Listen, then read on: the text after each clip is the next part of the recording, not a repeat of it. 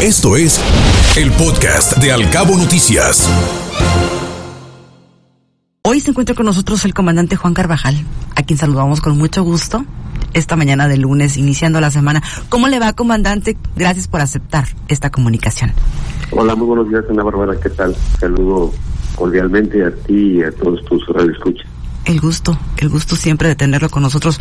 Oye, comandante, ¿qué está pasando aquí en Los Cabos? Porque tanto accidente, frecuentemente, todos los días, a cualquier hora. Bueno, son varios los factores que están originando esta alza de accidentes, tanto en la carretera como en las calles de aquí de la delegación de Cabo San Lucas. Te puedo comentar que muchos de estos accidentes pues obedecen a que regularmente quienes participan en ellos no respetaron los reglamentos de, tránsito, los lineamientos de tránsito, es decir, manejan sin precaución. De alguna forma, el hecho de tener calles tan congestionadas hace que la gente se desespere y empiece a buscar rutas alternativas, rebasa donde no debe rebasar, no se respetan los semáforos, en la mayoría de las ocasiones siempre hay tres o cuatro vehículos que ya se cruzan con la luz roja, los altos, los cuatro altos ya no son respetados como se hacía antes, antes de que tuviéramos tanto afluencia vehicular.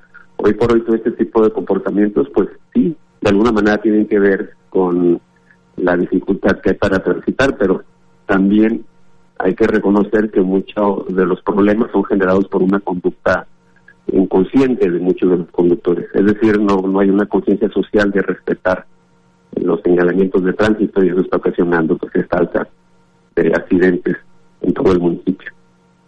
¿A qué se debe que no exista esa conciencia social del buen uso de un vehículo? Pues ahí también tendríamos que hablar de otros factores como el, el hecho de que obtener una licencia de manejo pues es básicamente muy muy simple. Siento que hace falta más vigilancia o ser más estrictos en ese sentido y otro tema es que las multas de tránsito siguen siendo económicas. De alguna u otra manera la gente siempre le, apuesta a violar un reglamento de tránsito, pues pensando que realmente esa expansión económica no va a afectar su bolsillo. O sea que hasta que no nos llegan al bolsillo, ¿vamos a reaccionar? Pues al parecer esa sería la solución. La, la gente cuando entiendes, cuando le pegan en el bolsillo, y en ese sentido creo que las sanciones de tránsito deberían ser más más onerosas para que en verdad eh, cause esa esa conciencia social para que el impacto y la gente tenga que forzosamente pues apegarse a los reglamentos de tránsito.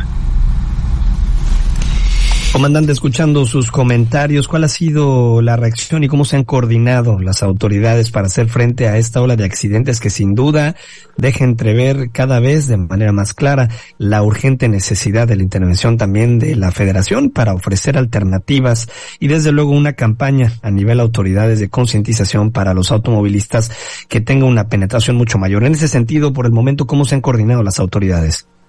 La coordinación es excelente. Eh, hay una fuerte coordinación entre todas las instancias de gobierno, de los tres niveles de gobierno, que está trabajando de manera conjunta.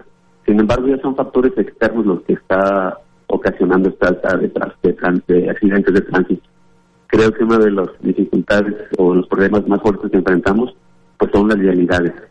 Se requiere forzosamente habilitar nuevas vialidades, nuevas vialidades para poder desahogar todo ese tráfico vehicular que se tiene todos los días.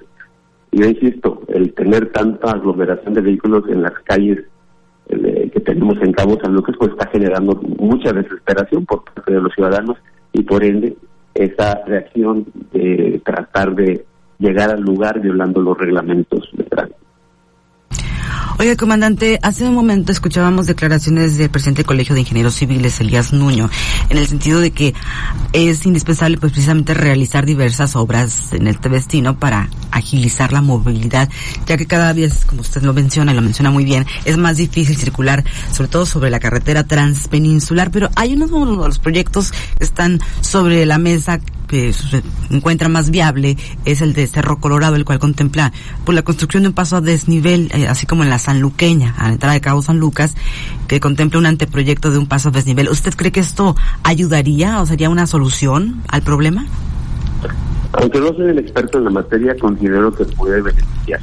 Aquí hay que llamar la atención de quienes son los expertos en la materia en realidad para que ellos propongan esos proyectos que se necesitan como comunidad. Yo creo que es un trabajo conjunto, no es solamente un trabajo que le compete a la autoridad, ya sea municipal, o federal, sino también a la misma sociedad. Aportar ideas, aportar proyectos. Y en ese sentido, quienes más calificados están para hacerlo, pues son precisamente los colegios de ingenieros, de arquitectos, los urbanistas, los que saben realmente de, la problemática desde el punto de vista técnico. Claro, pero usted es un gran experto en atención de emergencias y este fin de semana la corporación que usted dirige pues se encontró muy ocupada. ¿Cuántas emergencias por este motivo? Atendimos, atendimos seis incidentes en el transcurso del fin de semana. Los más destacados, pues obviamente fue la ubicadura de, del Tortu. Es un punto conflictivo. La, las curvas que están del lado de San Cristóbal de Migriño se han convertido en escenarios frecuentes de, de volcaduras y choques, tanto de vehículos como de camiones pesados pero aquí yo insisto, el, tema de la carretera se puede decir que está mal diseñada, pero en realidad lo que causa el accidente pues es la distracción del conductor o el exceso de velocidad de los conductores. Creo que es un tema que, insisto, debe de tratarse desde diversas perspectivas y en cuanto a la sociedad, pues a la sociedad le toca la mayor parte. Tenemos que ser conscientes que conducir un vehículo implica riesgos y que si no lo hacemos con cierta precaución, pues tarde que temprano nos vamos a ver envueltos en un accidente de tránsito. Comandante, cuando habla de la coordinación entre las diferentes autoridades, bueno, habría que separar, por supuesto, a Caminos y Puentes Federales, que hasta el momento no ha dado la cara, no contesta ni siquiera las cartas de las diferentes organizaciones eh, que han tratado de llamar la atención y, por supuesto, un llamado que lleva años ya con este tema. Sí, definitivamente yo creo que sí hace falta mayor participación, pero sin tratar de defender la ausencia o la facilidad de la, de la institución que menciona. Eh, en el tema de la carretera, y hay que ser bien objetivos, porque no se trata de, de, buscar simplemente culpables, sino encontrar realmente la causa de los accidentes. Hay un estudio que señala que la carretera está bien construida de acuerdo a la especificación que se buscaba en ese momento social, en ese momento en que se construyó. Es decir, una carretera cuya máxima velocidad para transitar es de 90 kilómetros por hora.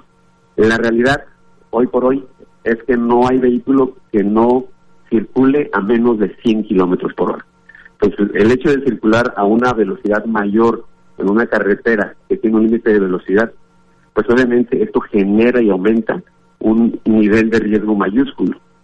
un carro que es conducido a 110, a 140, a 150 por hora en una carretera que fue diseñada para 90 kilómetros por hora, pues claro que hay un gran riesgo. El mismo conductor eleva ese nivel de riesgo cuando no respeta el límite de velocidad. Claro, desde luego, aquí el tema es la adaptación del destino a las condiciones de cambio y por supuesto a, a, las nuevas condiciones, ¿no? Así es, tiene que hacerse una cirugía mayor en todo lo que es vialidad para poder solucionar el problema, abrir más vialidades, habilitar las que no se están usando, reorganizar la circulación de la vialidad en la ciudad y también buscar alternativas para otra carretera que conectara a Cabo San Lucas con San José del Cabo para quitarle esa carga vehicular que tiene la carretera principal. Y vaya que cada vez le salen más eh, competidores al Checo Pérez en la carretera, desafortunadamente, comandante. Todo el mundo así es. Le quiere hacer la competencia. Pero Se pues hizo un estudio por la desaparecida Policía Federal de Caminos hace unos años. Sí. Y, y yo fui, fui testigo de ese estudio y eh, los expertos de la Policía Federal de Caminos determinaron que los vehículos, la velocidad promedio con lo que se maneja en la carretera entre San José y Cabo San Lucas es de 130 kilómetros por hora. Uf. 130. En una carretera que fue construida para 90, pues, obviamente a esa velocidad pues hay puntos ciegos de la carretera que no se alcanzan a percibir y por ende pues se generan los accidentes. Y es una bomba de tiempo eso. Aunado a la cantidad de vehículos que circulan diariamente, es, es y el, el, conducir, el conducir atendiendo el teléfono celular, que también es otra problemática mayúscula, eh, los conductores, muchos de ellos, no quiero generalizar, pero van atendiendo el celular, eh, ya, ni siquiera tomando libres, lo van utilizando en el oído y eso genera una distracción de aproximadamente un 20% de la atención que pudieran prestar a, la manera de conducir. Y eso aumenta también el nivel de riesgo para generar, para generar los accidentes. Comandante, ya a modo de conclusión, sabemos que tiene una agenda muy comprometida esta mañana. Eh, ¿Qué recomendación, aunado a todo lo que ya se ha mencionado, eh, le daría usted a la gente que en este momento va transitando, va saliendo de sus hogares, va a sus centros de trabajo, va, en tránsito, vaya pues? ¿Qué, ¿Qué recomendación les daría? Hay un curso que se le da a todos los operadores de vehículos de emergencia y a quienes se dedican a manejar como parte de su profesión, que es manejar a la defensiva. En ese sentido, yo creo que este tipo de habilidades las deberíamos de tener todos los ciudadanos. Aprender a manejar a la defensiva. ¿Qué quiere decir esto? Poner más precaución cuando se va a cruzar un tacayo y realmente respetar los altos. Ahora sí que es, preferible detenerse un momento en un alto, aunque para, para verificar precisamente que el otro vehículo probablemente no va a respetar ese alto y se va a atravesar es una manera de protegerse a uno mismo cuando maneja la defensiva. Siempre tener un panorama de qué es lo que puede pasar en un momento determinado por adelantado y en, ese y en ese sentido pues actuar siendo más manejando con más precaución. Creo que sería una ahorita a, la gente que me está escuchando pues, sería una manera de verse evitar verse involucrado en un accidente de tránsito, ser muy precavido a la hora de manejar, realmente respetar los altos y respetar los señalamientos de tránsito. Y sobre todo los límites de velocidad. Los límites de velocidad. ¿Verdad? Comandante, como siempre, agradecidos por su tiempo. Ana Bárbara, un placer. Muchas gracias. Saludos a todos los que están en cabina y a todos sus radioescuchas. Que esté Gracias, muy bien, comandante. Gracias por estas recomendaciones muy valiosas, más en estos tiempos que estamos viviendo de tanta aglomeración sobre las vías de comunicación. Gracias nuevamente, que esté muy bien. Vamos hasta a tener luego. hasta luego. Escuche Al Cabo Noticias de 7 a 9 de la mañana con la información más importante de los cabos, México y el mundo por Cabo Mil Radio 96.3. Siempre contigo.